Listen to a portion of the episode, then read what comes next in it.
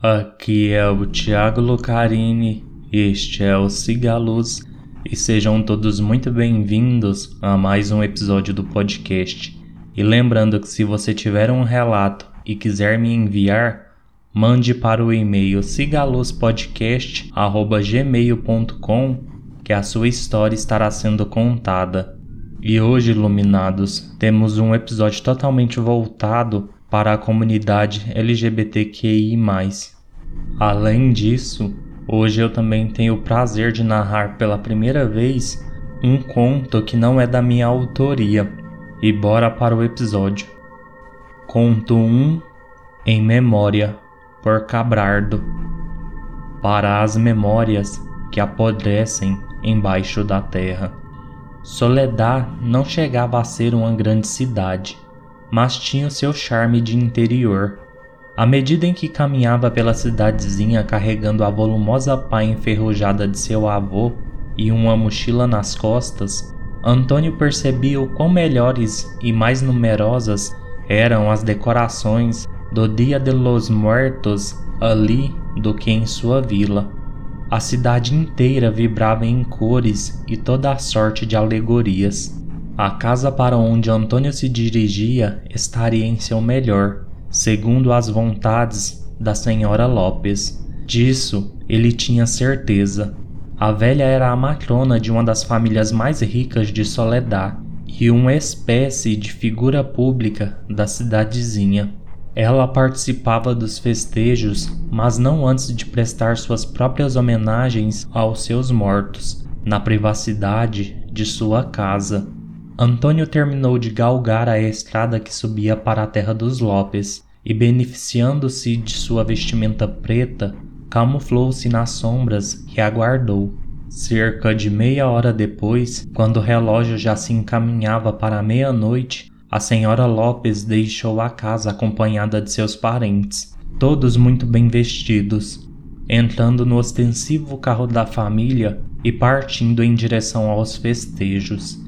Antônio esperou mais alguns minutos para certificar-se de que eles não voltariam, enquanto reparava a suntuosa mansão que se erguia à sua frente.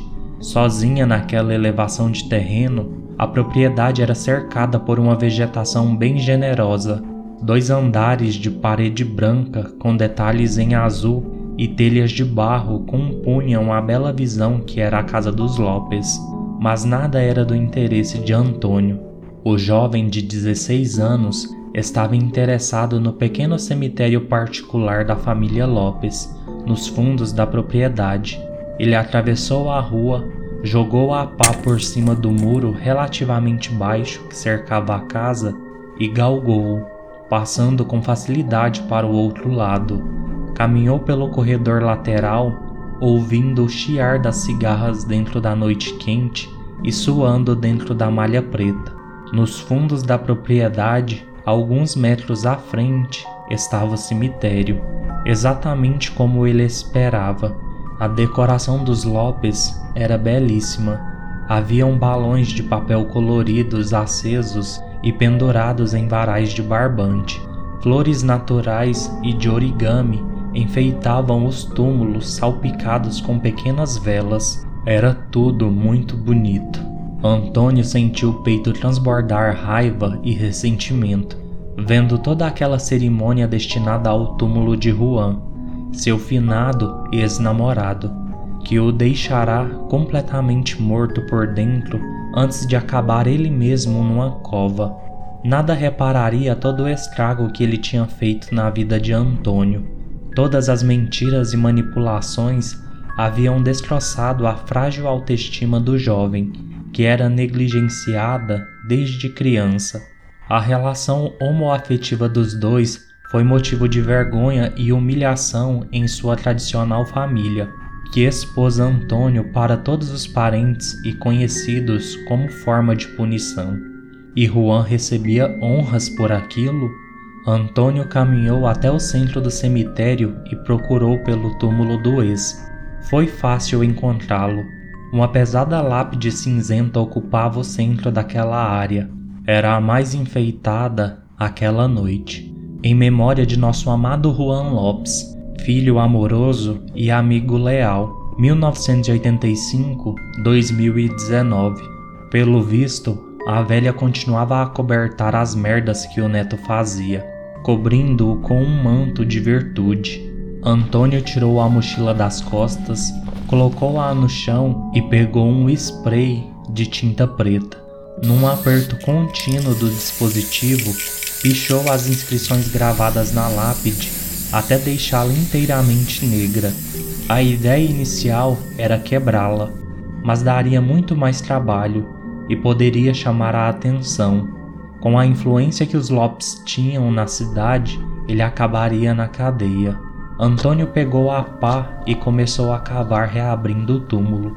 A cada monte de terra que tirava do chão, pensava em tudo o que tinha ouvido e suportado de Juan no período em que namoraram as constantes comparações com outros caras que passavam por eles nas ruas, as críticas ao seu estilo simples e suas roupas repetidas, as vezes em que ele fizera sexo sem ter a mínima vontade, ou quando aceitou que Juan urinasse nele para atender aos seus fetiches. Depois vieram as agressões, muitas vezes motivadas pelos motivos mais banais, como aquela vez em que Antônio comentou sobre a bonita camisa estampada de um rapaz que passava por eles. Juan emburrou-se e, chegando em casa, acusou-o de tê-lo desrespeitado ao desejar o outro rapaz sem o mínimo pudor. Hoje Antônio se revoltava ao pensar que tinha se sujeitado a tudo de forma tão passiva. O ódio motivava seu trabalho e o buraco no túmulo ia ficando cada vez maior. Ele tirou a touca que cobria sua cabeça. Estava suado, com os cabelos castanhos e encaracolados grudados na cabeça. Ofegava de cansaço, mas continuou a cavar incessantemente até que deu com um caixão trabalhado em madeira cara, adornado com detalhes dourados. Antônio retirou a terra que o cobria e abriu a tampa. Um frio de excitação assaltou-lhe o peito à medida em que sentia o cheiro acre que escapava do caixão, revelando os ossos de Juan. Não havia mais sinal de carne ou músculos. A beleza angélica que um dia o seduziu estava reduzida a um esqueleto podre. Ele admirou o cadáver sem conseguir sentir pena, remorso ou mesmo compaixão. Em seu peito reinava o mais puro rancor. Antônio ergueu-se para fora do túmulo e posicionou-se à esquerda. Levou a mão até a calça, abriu o zíper, segurou o pênis e mijou, mirando as cavidades oculares do esqueleto, até que tivesse expurgado a última gota. Aquilo fez sentir-se ótimo. Ele tirou o resto das coisas que tinha na mochila dois potes de sal, querosene e um isqueiro. O vento soprava quente em seu pescoço e as cigarras prosseguiam com sua orquestra noite adentro. Bem ao longe podia-se ouvir os cânticos que embalavam as danças em honra aos mortos, desta vez excluindo Juan. Antônio levantou-se empunhando o pote de sal, caminhou até a beira do túmulo e sobressaltou-se. Por um segundo assustador, não foi o esqueleto que ele vira deitado ali, mas o próprio Juan com sua tez pálida como cal, os olhos arregalados, margeados por fortes olheiras, mirando-o passivamente. E então era novamente a caveira acomodada no forro de seda. Você não vai entrar na minha mente outra vez, desgraçado. Ele sussurrou entre dentes. Antônio mancharia a imagem de Juan, assim como Juan tinha manchado a sua. Tudo o que havia sentido por si mesmo, todo o desprezo e a sensação de inferioridade, jamais seria paga na mesma moeda, e era simplesmente inaceitável que, em morte, o desgraçado fosse absolvido de tudo. Antônio começou a despejar sal no esqueleto e dentro do caixão. O vento pareceu soprar mais forte castigando a copa das árvores. O rapaz salgou o solo em volta do túmulo com o restante do sal, para que nada brotasse ali, nem mesmo erva daninha, um lembrete da verdade mascarada pela velha hipócrita. Ele voltou até a bolsa, pegou o querosene e começou a regar o solo, caixão e ossos. Seus dedos doíam pelo esforço de espremer o frasco de querosene. Ele usava a força que usaria para apertar o pescoço do ex-namorado caso pudesse. Por fim, Antônio atirou o frasco vazio dentro da cova, pescou o maço de cigarros em seu bolso e pendurou um nos lábios. Pegou o isqueiro e tentou acendê-lo. Sem sucesso. Tentou mais uma vez, mas o objeto estalava e soltava faíscas. Precisa de fogo? Ao olhar para baixo, Antônio deu com os olhos vítreos de Juan o encarando. Ele estava de pé dentro do túmulo. A pele pálida estava esverdeada em alguns pontos. Os olhos pareciam mais amarelados e ele estava imundo de terra. Vermes vazavam de seus orifícios. A mão do cadáver agarrou o tornozelo de Antônio e puxou-o, levando-o ao chão. O jovem tentou agarrar-se em algo, mas deslizou com extrema facilidade para dentro da cova. Seu corpo caiu de forma desajeitada em cima do caixão, chocando-se com a madeira. A dor aguda o deixou desnorteado por um tempo. O cheiro forte de querosene deixava-o zonzo. Ele tateou o chão até encontrar o isqueiro, guardou-o no bolso e levantou-se. Ao tentar se erguer para fora, sentiu o ombro ser puxado e deu com os olhos arregalados de Juan a centímetros de seu rosto. A mão putrefata agarrou seu pescoço num aperto firme e pressionou-o contra a parede de terra. Os pés de Antônio ficaram suspensos do chão à medida em que Juan o levantava. A respiração rapidamente ficava mais difícil. O cheiro de morte e podridão que exalava da boca de Juan embrulhava-lhe o estômago. Os terríveis olhos do cadáver miravam fixamente seu rosto assustado, transpassando-o com desprezo e nojo. Antônio se recusava a perecer nas mãos daquele verme. Enfiou as mãos no bolso e catou o isqueiro. Riscou uma vez, duas, nada. Riscou uma terceira vez, quarta e quinta vez, sem obter sucesso. Sua visão escurecia e ele sentiu o mundo à sua volta desaparecer. Numa última e desesperada tentativa, a chama brilhou e Antônio soltou o objeto de encontro aos ossos encharcados de querosene. As chamas lamberam tudo que ali jazia. O aperto da mão do cadáver afrouxou e Antônio caiu em meio às chamas. Os restos de Juan Lopes foi completamente consumido pelo fogo. O ritual estava completo. Por volta das duas da manhã, o carro da família Lopes subiu a escada apressado. A fumaça podia ser vista do pé da colina. À medida em que os faróis se afastavam, Antônio se sentiu mais seguro para deixar seu esconderijo nos arbustos e retomar a caminhada. Suas roupas estavam em frangalhos. Diversas queimaduras espalhavam-se por todo o seu corpo. Em volta de seu pescoço estampava-se a marca rubra dos cinco dedos do morto. Ele apressou o passo, precisava sair daquela área antes que os Lopes chamassem a polícia. Tinha cuidado para que nada pudesse associá-lo à violação do túmulo do falecido herdeiro. Sentiu a brisa soprar fresca em seu rosto e as lágrimas chegarem até os olhos. Apesar de toda a dor física que sentia, o ódio agora cedia espaço ao alívio. Restaram-lhe cicatrizes e feridas para tratar, mas estava livre.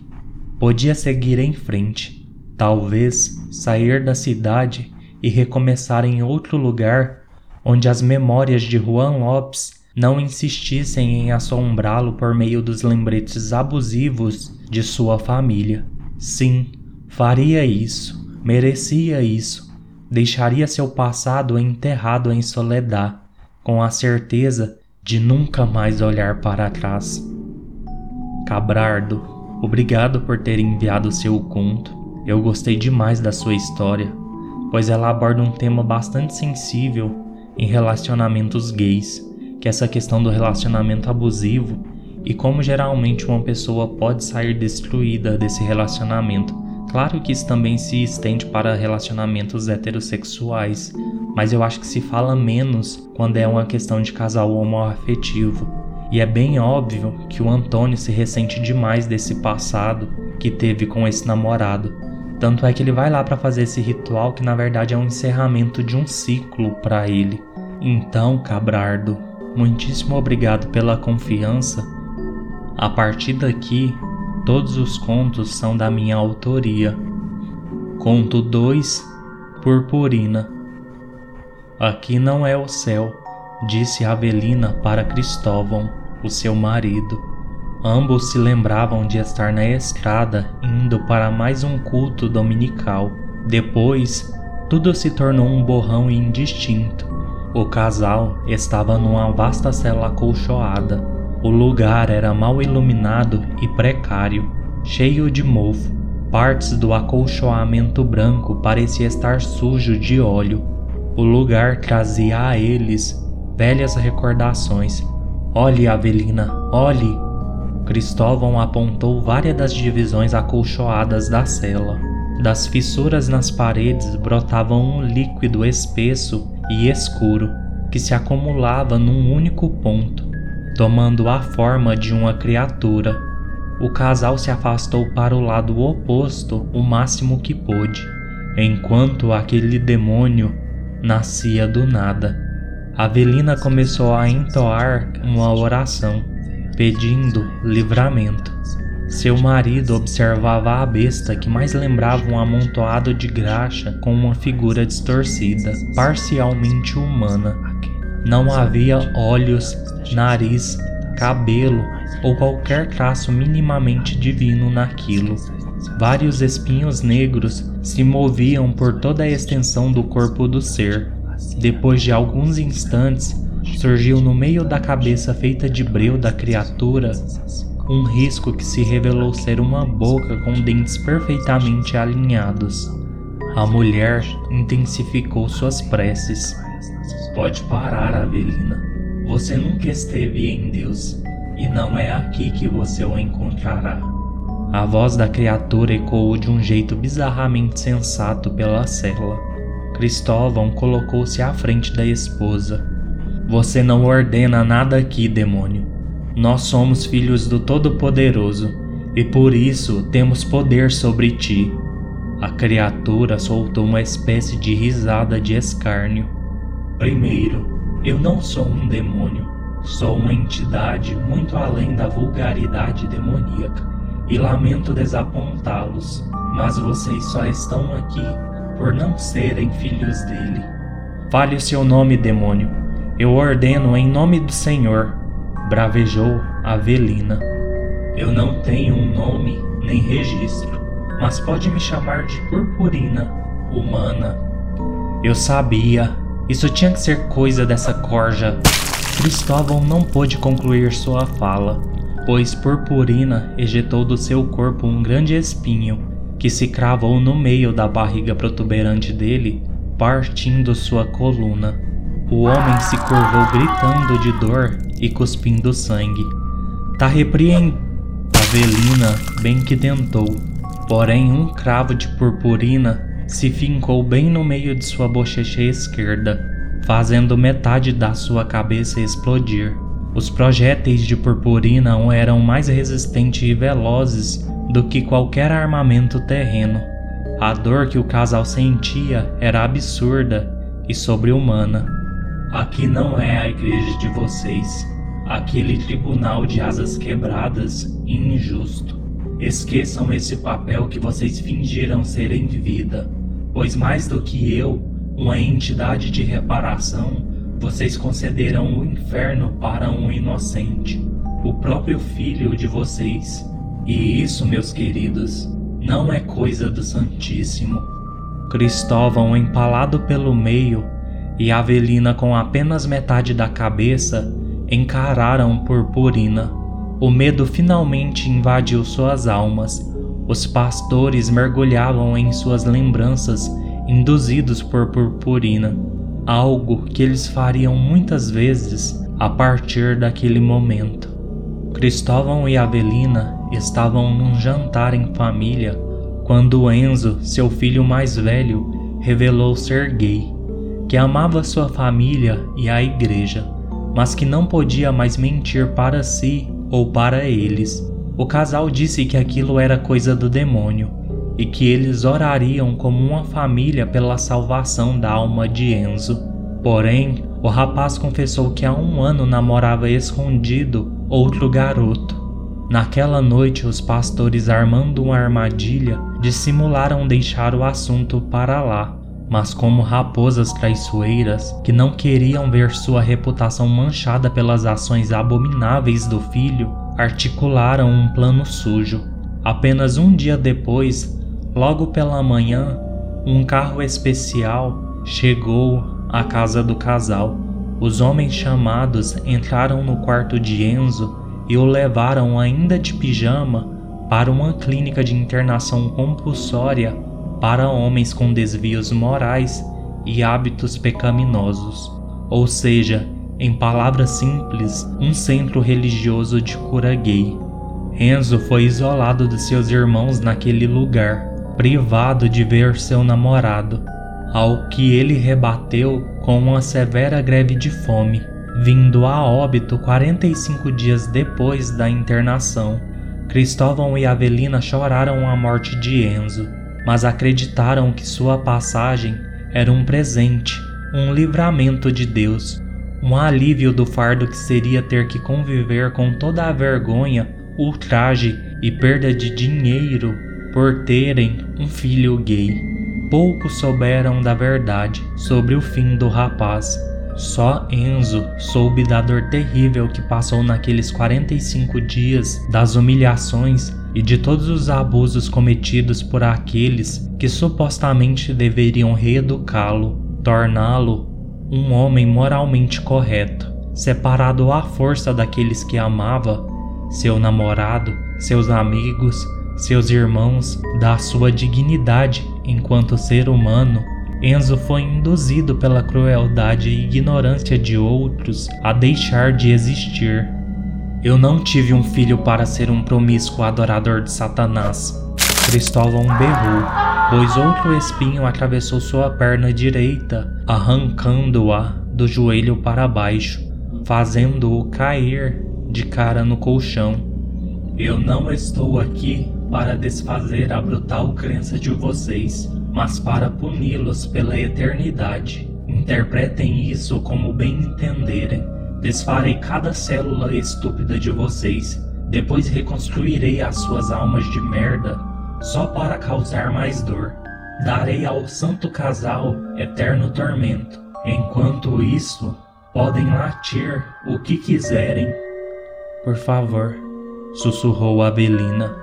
A entidade caminhou em direção ao casal abriu seus braços e milhares de espinhos lançaram-se do seu corpo sobrenatural, desmanchando os pastores em pequeninas partes insignificantes. Contudo, em plena agonia, Cristóvão e Avelina sentiam cada átomo de carne doer, como se os cravos de purpurina carregassem um veneno maldito e poderoso. O casal desfeito e misturado na miséria um do outro pela primeira vez, pensaram que podiam ter seguido por um caminho diferente. Entretanto, era tarde demais, pois purpurina, aquela escuridão sem fim, o Senhor dos Espinhos, se apresentava como o novo Deus deles. Os portões do paraíso jamais estiveram tão distantes. Conto 3 Mendioca Batom Vermelho, o meu bar, é um espaço para a diversidade. Todos são aceitos, desde que o respeito prevaleça. Apesar de o público majoritário ser pertencente à comunidade LGBTQI, eu criei este espaço para poder compartilhar um lugar de aconchego e aceitação, coisa que não achei assim que comecei a me montar. A maioria das outras boates e bares fecharam as portas para mim.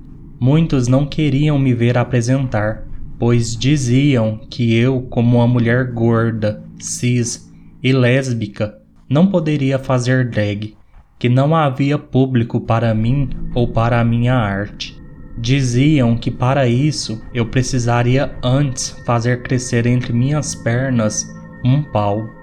Na minha cabeça, ter um falo não deveria ser uma questão para validação artística. Mudei meu nome drag algumas vezes, mas em resposta a esse comentário horrível sobre ter um pênis, que me machucou muito, acabei por adotar o nome Mendioca, que se você ler tudo junto no bom e velho português, nada mais é do que mandioca. Acredito que tanto minha persona quanto o batom vermelho foram criações para me protegerem dos insultos que recebi no início da minha carreira. Hoje, muitos anos depois, com shows de drag queens pipocando pelo mundo, já não causo tanta estranheza, mas não posso dizer muito além do horizonte da minha bolha, pois criei meu próprio ninho e isso me blindou de estar na disputa da noite fora das minhas paredes. O que eu relatei é apenas a minha realidade, mas confesso que ainda vacilo em alguns momentos. Acredito que para qualquer pessoa diferente dos padrões da heteronormatividade, segurança é um conceito jamais aplicado em sua totalidade.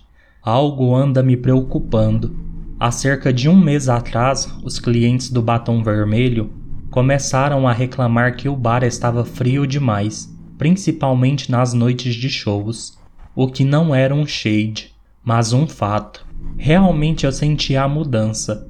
Entretanto, pensei que algum dos meus funcionários tivesse abaixado demais a temperatura. Quando chequei os ares condicionados, tudo estava nos conformes. No dia seguinte, Chamei o técnico para dar uma olhada, porém, já na noite subsequente, o bar estava congelante outra vez. Mudei de técnicos outras duas vezes e todos diziam o mesmo: não há nada de errado. Glitter, uma das minhas filhas drag, relatou que viu copos do bar simplesmente caírem sozinhos da bancada eu me recusava a acreditar que o batom vermelho estivesse sendo assombrado. Sempre fui uma mulher pragmática. Era religiosa sob medida, mas mesmo com minha pouca crença, comecei a ter que dar o braço a torcer para o sobrenatural. Eu estava no meu camarim. Era uma noite de quinta-feira, a minha noite de abrir os trabalhos da casa. Eu acabava de me aprontar quando as luzes do espelho na minha penteadeira piscaram. Em seguida, todas as luzes se apagaram e voltaram fracas, como se a energia estivesse meia fase. Pelo reflexo do espelho no canto direito, eu o vi. Congelei de medo. Por um instante achei que o batom vermelho tivesse sido invadido por ladrões, mas só quando minha visão focou de verdade na penumbra que aquilo não era deste mundo. O ser plasmava a forma masculina e se vestia como um palhaço, porém sua roupa era toda desbotada e velha. Sua maquiagem não era a da arte circense padrão. Seu rosto se cobria com tons sombrios, bizarros e irregulares. No lugar do seu nariz havia um apêndice fálico como se fosse o nariz de um tamanduá ou uma serpente. Uma cruz invertida estava riscada no meio da sua testa. Um amontoado de lacraias sibilantes fazia as vezes do seu cabelo, o que me causou terríveis arrepios. Todo o seu tórax era cheio de feridas, pois do seu pescoço até a cintura, sua carne era estrangulada e rasgada por arame farpado. Da cintura para baixo, seu corpo se tornava um único bloco maciço, como um tronco de árvore cheio de raízes retorcidas na base. Era literalmente como ver um punhado de mandiocas arrancadas da terra. Aquilo se moveu na minha direção com um sorriso diabólico e rangendo como madeira velha. Sem pestanejar, eu me levantei, apesar de estar com as pernas moles, e alcancei rapidamente a porta do camarim e saí correndo para fora. No corredor, Simone, a drag queen que viria após a minha apresentação, me amparou. Mandy, garota, você está branca como o papel. Você está bem? Estou sim, Bi. As luzes piscaram. Nós duas nos entreolhamos. Foi só um mal-estar bobo. Simone me olhou desconfiada. Se quiser, eu abro à noite. Assim você se recupera e sobe naquele palco para arrasar.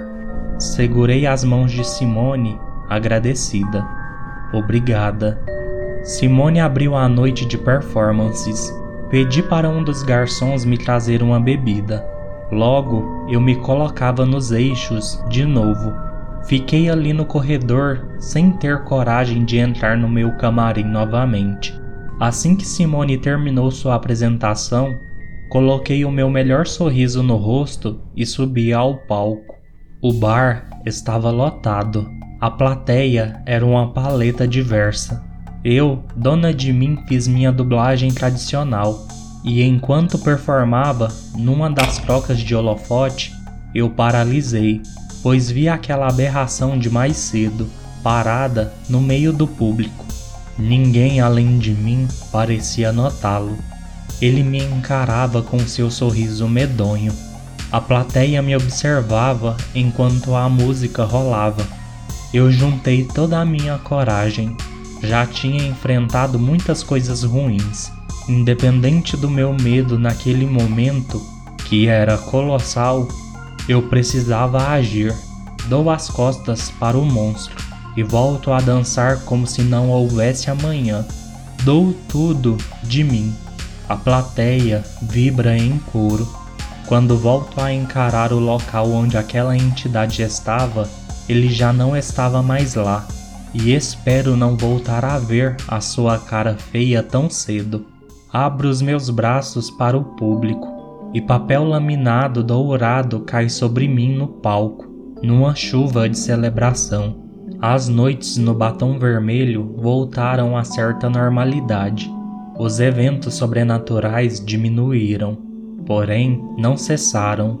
Nunca mais vi totalmente o lacraio do inferno. Contudo, vez ou outra, sinto sua presença. Encontro uma lacraia solitária ou vejo sua silhueta nas sombras. Todavia, sei que meu bar é um espaço de alegria e nada poderá mudar isso.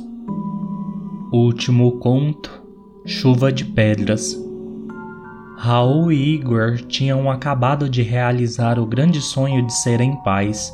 Após dois longos anos de entrevistas, visitas a lares de acolhimento, comprovação de renda e verificação de tudo quanto era antecedente, finalmente tinham recebido a ligação tão esperada e podiam ir buscar Luan no abrigo.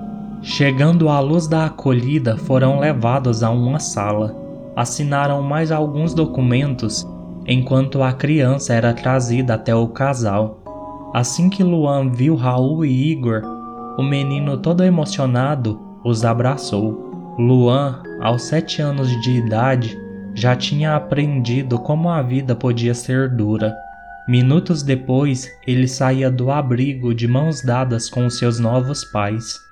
Pela primeira vez em sua curta vida, fazia parte de uma família. Em casa, Raul e Igor mostraram a Luan o seu quarto, que fora decorado com muito carinho. Muitos brinquedos preenchiam o ambiente. O garoto nada disse, apenas abraçou aos seus pais seu olhar estampava toda a sua gratidão e esperança de dias melhores. Posso brincar? Perguntou Luan, desconfiado. Claro, respondeu Igor, é tudo seu. O garoto abriu um largo sorriso. Mais tarde, uma foto foi postada nas redes sociais para celebrar aquele momento de alegria. No dia seguinte, Enquanto tomavam o café da manhã, antes de levarem Luan para a escola, uma pedra do tamanho de uma bolinha de gude caiu sobre o tampo da mesa de vidro, fazendo um estardalhaço. Rapidamente o casal conferiu todo o ambiente e não tinha de onde aquela pedra ter vindo. Ignoraram, pois não tinha como uma pedra brotar do nada dentro de casa, mas aquilo foi só o começo. Já na hora do jantar, enquanto Raul fazia o prato de Luan, uma pedra do tamanho de uma bola de tênis caiu sobre sua cabeça, abrindo um corte profundo em sua testa. Sangue espirrou por toda a comida. Igor ajudou Raul a se sentar, pois ele ficou zonzo com a pancada. Luan começou a chorar de medo. Pensou por um instante que aquilo poderia ser sua culpa. Igor, no meio daquela bagunça, atordoado, verificou mais uma vez a cozinha. A pedra havia caído do teto, não veio de fora, uma vez que moravam no 12 andar de um prédio. O teto era um forro de gesso perfeitamente branco, sem qualquer rachadura. Os apartamentos tinham sido entregues há apenas quatro anos. Antes mesmo de se recuperarem do susto, outra pedra caiu, dessa vez acertando o braço de Raul, abrindo uma ferida. O casal não sabia o que fazer quando escutaram o som de mais pedras caírem nos quartos, e pelo estrondo eram tantas que pouca coisa salvaria. Naquele momento pensaram que o prédio estava desabando o que era completamente ridículo. Raul começou a encarar o teto, receoso de que alguma nova pedra surgisse sobre Luan. Foi quando ele viu um pedaço de rocha do tamanho de uma bola de futebol simplesmente brotar do nada no teto. Era como se elas simplesmente se espremessem de dentro do concreto, passassem pelo gesso e caíssem apenas para ferir. Aquela pedra caiu sobre a mesa, dessa vez arrebentando o vidro em milhares de fragmentos. Igor foi rápido o suficiente para puxar Luan com cadeira e tudo. Ambos só pensavam em como aquilo poderia machucar seu filho. Antes mesmo de se recuperarem do choque, o apartamento todo tremeu, e como se o teto fosse a pele de um gremlin que se molha, Dezenas de pedras começaram a chover pela cozinha. Sem pensar muito, Raul e Igor se jogaram sobre o seu filho. Aquela de longe não era a forma como queriam passar as primeiras horas em casa com Luan. Entretanto, fariam de tudo para proteger o seu bem mais precioso. Pedras de tamanhos diversos caíam sobre seus corpos, Raul gritou a ter uma mão parcialmente esmagada e uma costela quebrada, e Igor berrou ao ter as duas pernas fraturadas. Em determinado momento, só clamaram para que aquele ataque gratuito do além não ferisse Luan. Nunca tinham passado por nada sobrenatural antes, nem sequer acreditavam naquelas coisas. Porém, não havia convicção que não pudesse ser desfeita. Aos poucos, a chuva de pedra foi passando. Os ferimentos em Raul e Igor eram severos. Contudo, Luan possuía apenas algumas leves escoriações. Igor conseguiu pescar o celular do bolso e chamar socorro. O importante era que eles sobreviveriam. Tinham um motivo mais do que especial para isso, e não havia pedra sobrenatural no mundo que pudesse quebrar o amor que o casal tinha por seu filho recém-conquistado.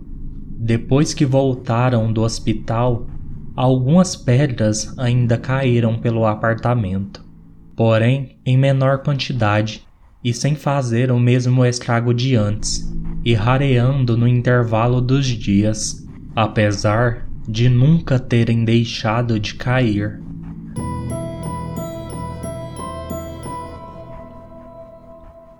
Bem iluminados, este foi o episódio de hoje e algumas considerações para vocês. O conto Purpurina ele é baseado numa história que eu ouvi. Há alguns anos atrás, eu fui tomar vacina da H1N1 no postinho e a enfermeira-chefe estava comentando com outra amiga sobre a morte de um rapaz que tinha sido internado porque os seus pais descobriram que ele era gay e internaram ele compulsoriamente para separá-lo do namorado. E o rapaz rebateu a isso com uma greve de fome, vindo a óbito pouco tempo depois. E a enfermeira batia no peito, falando que os pais tinham feito um sim a coisa certa, pois aquilo que o rapaz era era uma coisa condenável pela Bíblia. E eu fiquei tão paralisado e em choque ouvindo aquilo, porque a outra pessoa tentava rebater a enfermeira-chefe. E eu fiquei tão assim, e ela era uma pessoa jovem, que teoricamente deveria ter a cabeça mais aberta, e isso me marcou tanto que eu sempre pensei em escrever uma história baseado nisso que eu ouvi. E esse pensamento é tão cruel e pensar que ele ainda ronda tantas pessoas pela nossa sociedade e pensar em quantas pessoas são feridas diariamente baseada nisso, eu sinceramente fico, sei lá, não consigo nem explicar para vocês. Outra coisa é que eu queria muito ter conseguido uma mulher drag queen para narrar o conto Mendioca, mas infelizmente minha ansiedade falou mais alto e eu não consegui mandar mensagem para ninguém, pelo medo de parecer ridículo ou de quem eu conversasse não gostar da proposta. Mas o que vocês têm sou eu mesmo narrando o conto. Outra coisa importante que essa é a segunda vez que eu tô gravando esse episódio. Mais uma vez, o Audacity bugou e apagou todo o episódio que já estava pronto. Então, por isso, eu peço que vocês compartilhem muito esse episódio. Peço, como sempre, que sigam o podcast nas suas redes sociais, que sigam ele nos seus agregadores de preferência. Venha fazer parte do podcast me mandando seus relatos. No mais, fiquem todos bem e paguem a conta de luz